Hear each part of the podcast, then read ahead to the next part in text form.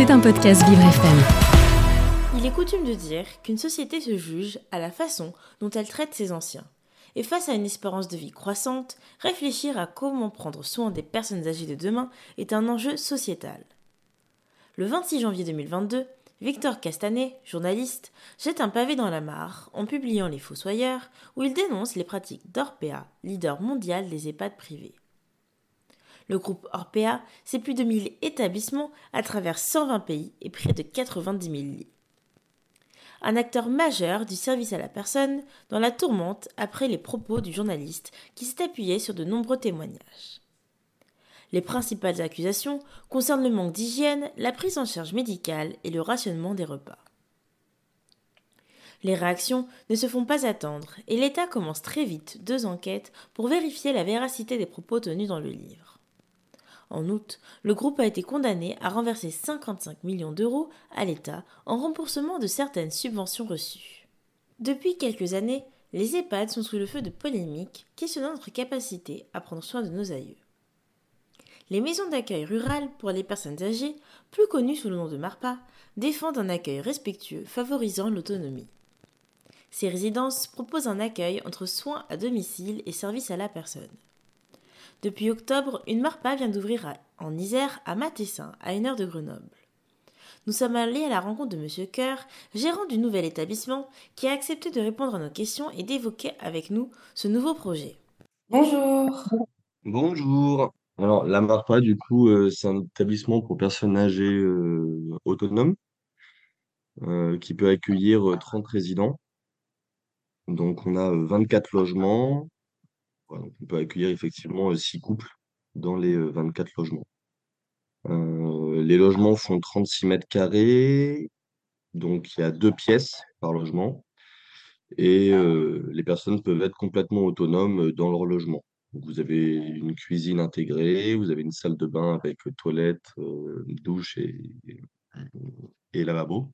Mmh euh, donc les résidents ont la possibilité effectivement soit de vivre en totale autonomie dans leur, euh, dans leur logement, soit ils peuvent bénéficier de prestations payantes qui sont de trois types. Donc la restauration, donc le, petit déjeuner, le repas du midi ou le repas du soir. Donc ça, c'est vraiment à leur bon vouloir. C'est eux qui choisissent si oui ou non ils désirent euh, bénéficier de, de ces différents repas. Ils peuvent également bénéficier de l'entretien du linge. Donc là, pareil, c'est sur demande. Et euh, l'entretien de leur logement. Et quelle est la principale différence avec une EHPAD? Alors la principale différence avec une EHPAD, c'est que c'est un établissement pour personnes âgées autonomes. Donc on ne prend pas des personnes qui sont, euh, comment dire, qui sont, euh, euh, qui sont dépendantes. On ne prend pas des personnes en GIR. Alors je ne sais pas si vous connaissez ce que c'est que les GIR. En gros, c'est un, tableau qui définit la dépendance. Donc une personne qui est en GIR 6, c'est une personne qui est complètement autonome. Et une personne qui est en GIR 1, c'est une personne qui est, qui est complètement dépendante. D'accord. Et donc, en EHPAD, on peut prendre des personnes qui sont de GIR 4 à GIR 1. Donc, ce sont des grilles qui sont définies par les médecins. Et nous, en établissement pour personnes âgées autonomes, on peut prendre des personnes qui sont de GIR 6 à GIR 4. Donc, on est vraiment sur des personnes qui sont euh, en totale autonomie. On ne propose pas de soins au sein de l'établissement. On est vraiment, euh, si vous voulez, c'est une sorte d'hôtel pour personnes âgées. D'accord. Et votre établissement, il est ouvert depuis combien de temps? On a ouvert le 17 octobre. Et comment est, né ce... comment est né ce projet en Isère euh, Comment, est venue l'idée de, le faire de le faire là précisément et... Euh? Alors les Marpans, en fait, à la base, c'était des établissements qui devaient être euh, faits en milieu, en milieu rural. Voilà. Donc ça fait dix ans qu'effectivement l'association s'était montée pour euh, c'était des anciens élus de la commune de Pierre-Châtel qui avaient décidé de monter une association pour euh, cet établissement-là. Donc ça fait dix ans déjà que le projet était, euh, était en cours. Et c'était un projet qui répondait à un appel à projet justement du conseil départemental sur une résidence autonomie. Après, comment il est perçu en Isère? ben, c'est c'est pas forcément ultra bien perçu pour la simple et bonne raison ce sont des établissements qui sont à taille euh, humaine et du coup, vous avez très peu de mutualisation des moyens. Plus vous êtes gros, euh, plus vous avez une mutualisation des moyens, du coup, plus vous pouvez avoir des tarifs qui sont euh, bas et attractifs, entre guillemets. Voilà. Par exemple, une chaudière, euh, que vous chauffez euh, 25 ou que vous, que vous chauffiez euh, 60 personnes, bah, finalement, vous avez besoin du même matériel et les coûts, ben, du coup, vous les divisez par deux. Et donc, c'est vrai que du coup, on propose des tarifs qui sont assez, pas, pas élevés, mais qui sont plus, impar- plus importants que d'autres résidences autonomie qui peuvent accueillir 80 résidents, par exemple. Voilà. Donc, c'est pas financièrement pour euh, le conseil départemental, c'est pas forcément ce qui est le plus attractif. Par contre, humainement, humainement, c'est pour moi, euh, enfin, c'est clairement pour moi, euh, ouais, le, genre d'établissement qui, qui doit se faire connaître et qui, qui est vraiment idéal pour les personnes âgées. Parce Et qu'est-ce que vous, de passer euh, justement, qu'est-ce que vous proposez comme, euh, comme aide et approche aux personnes âgées?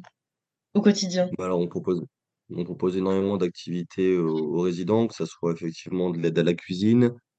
Euh, l'après-midi, il y a beaucoup d'animations, donc il y a du chant, il y a euh, des parties de cartes euh, entre personnes âgées, des parties de jeux de société. Euh, voilà. Globalement, globalement, pour l'instant, on en est là. Après, au printemps, il y aura un potager qui va se, qui va se créer, donc il y aura du jardinage à faire. Euh, on pourra faire des sorties à l'extérieur. Voilà. Après, c'est vrai que le fait qu'ils soient autonomes, on est quand même sur, euh, voilà, c'est vraiment eux qui dictent ce qu'ils veulent faire, quoi. Mais là, on commence depuis deux semaines à avoir un petit groupe de personnes, de six sept personnes. Pour l'instant, on a 13 résidents sur les, euh, sur les 24 logements. Euh, on a un groupe de six sept personnes qui vient euh, tous les après-midi euh, dans la salle commune faire des activités, des animations. euh, voilà. Surtout que vous avez un cadre euh, plutôt agréable. L'Isère, c'est un, joli hab- habitat comparé à certaines régions où ça pourrait être euh, moins plaisant.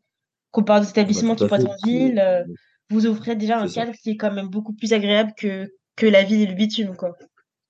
Ah bah tout à fait. Là, on est en plein, en pleine campagne, donc c'est vrai que vous avez les montagnes autour, euh, vous levez les yeux, vous avez des montagnes de partout. Enfin, c'est quand même, euh, c'est vraiment magnifique. Enfin, pour les personnes âgées, en tout cas, c'est vraiment euh, un lieu qui est, euh, qui est très attractif et très intéressant. Bah, toutes les personnes, en tout cas, qui viennent déposer des dossiers sont conquis par, euh, par l'établissement, qui est une très belle construction, et par le cadre qui, effectivement, est magnifique. Vous c'est vrai que le avez, côté à taille humaine fait vraiment, euh, fait vraiment la différence aussi dans le choix des gens. merci. Vous avez reçu beaucoup de candidatures ou pas tant que ça? Alors, on a reçu, euh, ben, avant d'ouvrir, on avait déjà euh, 8 dossiers sur les 24 possibles, les 24 logements. Et euh, là, actuellement, du coup, on est euh, début janvier, on sera 14 résidents sur les euh, 24 ou 30 possibles, ça dépend si on a des couples ou pas. D'accord. Donc ça avance, mais après, c'est vrai que ce sont des, des établissements qui sont pas trop connus du grand public, euh, qui sont un mixte entre le- l'EHPAD et le maintien à domicile. Donc euh, voilà, c'est vrai que ce genre d'établissement est vraiment conçu pour euh, maintenir l'autonomie et garder euh, du lien, du lien social pour les personnes. On est vraiment là-dessus. Le but étant que les personnes qui viennent en MARPA ne se dégradent pas trop chez elles et évite, on évite au maximum justement les admissions en EHPAD. Voilà. D'accord. Et les familles des personnes qui sont dans vos, dans votre établissement, elles disent quoi de, de vos prestations? Elles sont ravies, conquis, euh, conquises? Mais pour, ouais, pour l'instant, ils sont globalement tous, enfin tout le monde est, est globalement ravi pour l'instant. Et euh, les soignants qui viennent travailler dans votre établissement, ils remarquent quoi comme différence avec les autres endroits où ils auraient pu travailler avant?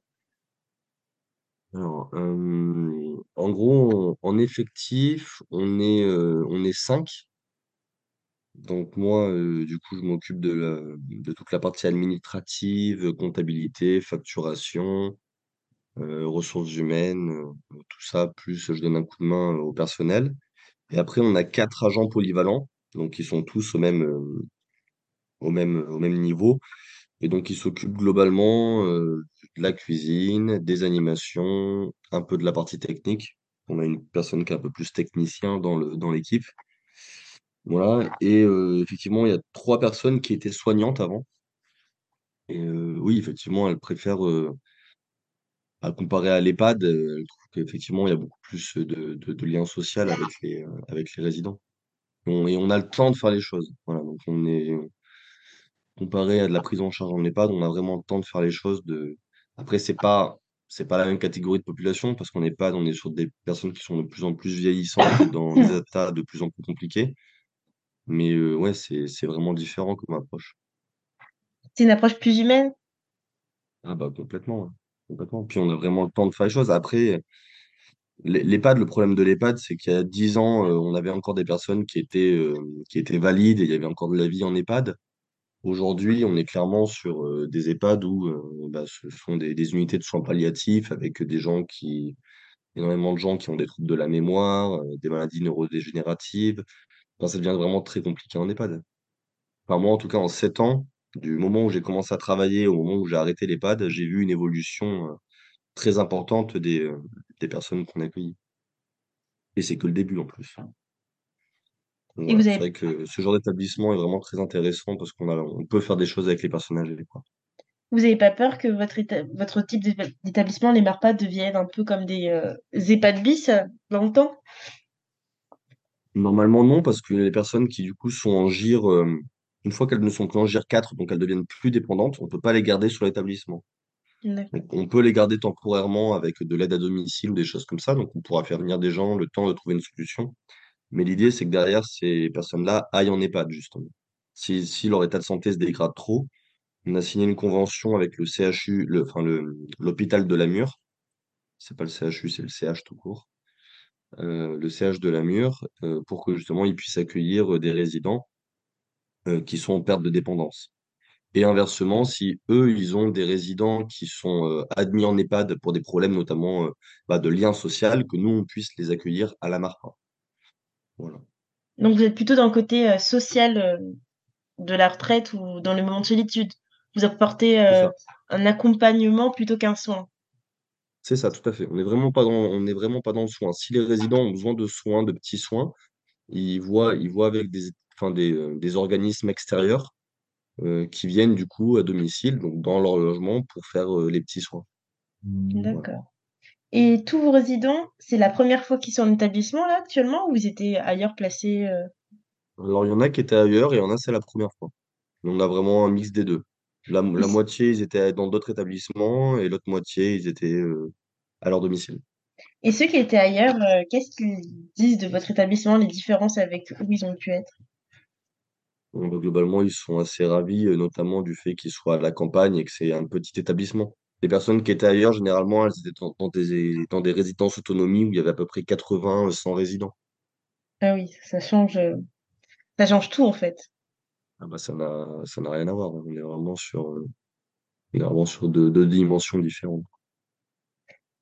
Et si vous deviez résumer votre établissement en un mot, ce serait Euh, familial, ouais, je dirais ça. les personnes qui sont euh, accueillies vous disent justement qu'elles se ressentent, qu'elles se sentent en famille? Bah, e- exactement, oui. C'est c'est- c'est ce côté-là, au très convivial, familial, où du coup on se connaît tous, où il y a pas, où c'est toujours les mêmes personnes qui viennent travailler. euh, Voilà, donc c'est vrai que ça, ça, ça rapproche vraiment tout le monde.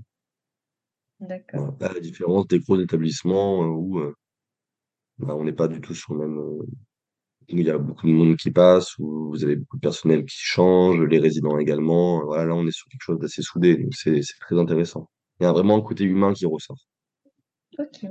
Et vous avez dit justement que la, que pour, par, enfin, pour la région, vous coûtez plutôt cher. Vous êtes subventionné ou euh, c'est compliqué? Alors, en gros, nous, on est euh, financé donc, par le département, comme toutes les résidences autonomie euh, qui sont à but associatif ou public. Donc, on a des subventions effectivement du conseil départemental, de la région, tout ça. Mais c'est le conseil départemental en fait qui nous fixe le tarif. Parce qu'on a des résidents qui peuvent bénéficier de ce qu'on appelle l'aide sociale. Du moment où on est habilité à 100% à l'aide sociale, c'est-à-dire que tous nos logements peuvent bénéficier de l'aide sociale, c'est le conseil départemental qui nous fixe nos tarifs. Et là, actuellement, on est sur des tarifs de 33 euros par jour, ce qui fait à peu près 1000 euros par mois. Donc, dans les 1000 euros par mois, vous avez le loyer et l'ensemble des charges. Donc, dans les charges, vous avez eau, électricité, chauffage, charges de personnel, téléassistance, téléalarme et vous avez euh, frais d'animation, activité et animation.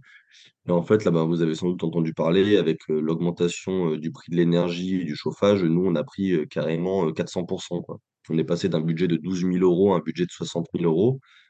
Et clairement, du coup, on rentre pas du tout dans nos, dans nos frais, dans nos frais. Et le département, voilà, pour l'instant, on n'a pas de, on ne sait pas s'ils vont pouvoir nous augmenter les tarifs ou pas. Mais pour l'instant, avec ce budget-là et ce tarif-là, on est, on est à perte. Même complet, on serait à perte. Ah ouais.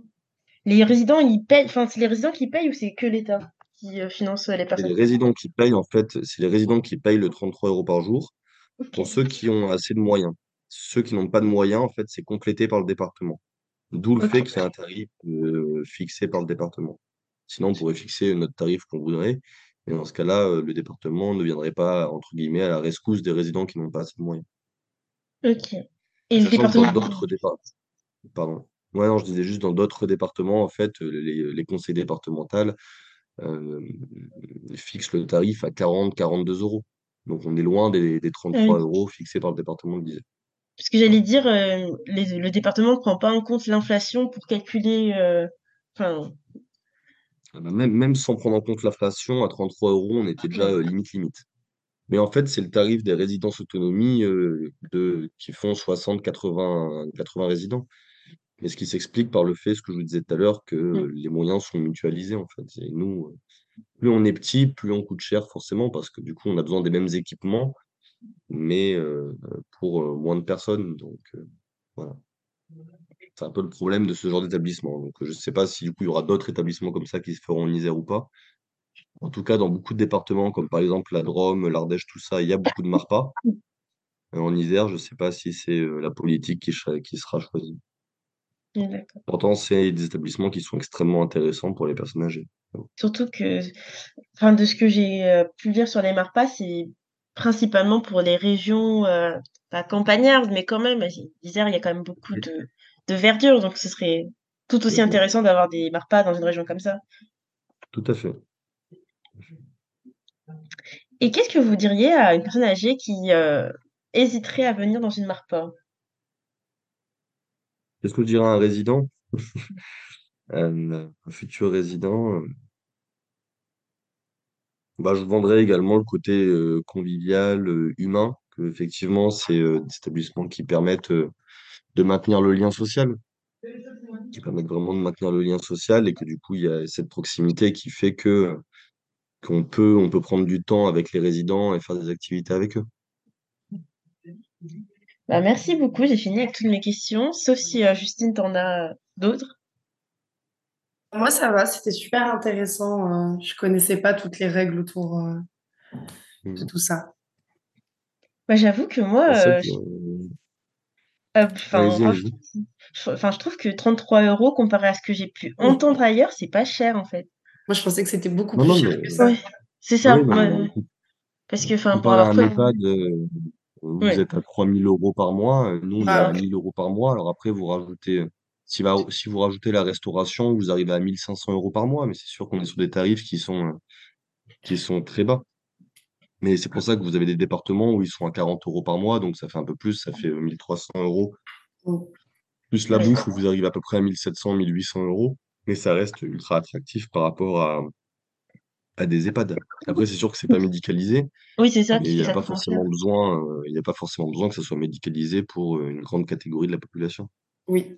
Le but, c'est voilà, d'éviter cet isolement social parce que généralement, les gens qui vont en EHPAD, c'est parce que leur état de santé se dégrade rapidement et pour beaucoup de cas, c'est qu'il y a un isolement social à la base qui fait que les gens s'effondrent psychologiquement. euh, voilà. Nous, le but, c'est vraiment d'essayer de, de maintenir leur autonomie à fond et c'est vrai que ce genre d'établissement est très intéressant. quoi. Vraiment très Surtout intéressant. qu'en EHPAD, ils sont pas tous forcément, euh, bah, comme vous disiez, euh, non autonomes. Donc, s'ils peuvent garder leur autonomie grâce à un établissement comme vous, c'est mieux parce que finalement, c'est vrai que si, souvent, quand ils rentrent dans les EHPAD, c'est. Je crois que j'avais vu une statistique qui disait qu'en EHPAD, on, on vit un an et demi. Ah oui. on vit un an et demi en EHPAD, alors que dans le genre d'établissement que vous proposez, vu que ça nous maintient en vie, ça peut tenir plus longtemps qu'un an et demi, quoi. En fait, si vous voulez, vous avez eu, enfin, sans vous faire un historique un peu de comment ça s'est passé, mais vous avez eu un, une sorte de, basculement avant, avant il y a, une vingtaine d'années, les EHPAD, ça n'existait pas, on appelait ça les maisons de retraite, et en fait, vous avez, euh, vous aviez le domicile, vous aviez ensuite la maison de retraite pour les personnes qui étaient entre guillemets pas en fin de vie, mais qui étaient vieillissantes, et après pour les personnes qui étaient en fin de vie, elles allaient ce qu'on appelait en unité de soins longue durée ou de courte durée dans les hôpitaux. Et du coup, elles finissaient leur vie dans les hôpitaux. Les gens ne finissaient pas leur vie en maison de retraite généralement. La fin, fin de vie, les derniers jours de vie, se finissaient pas à l'EHPAD.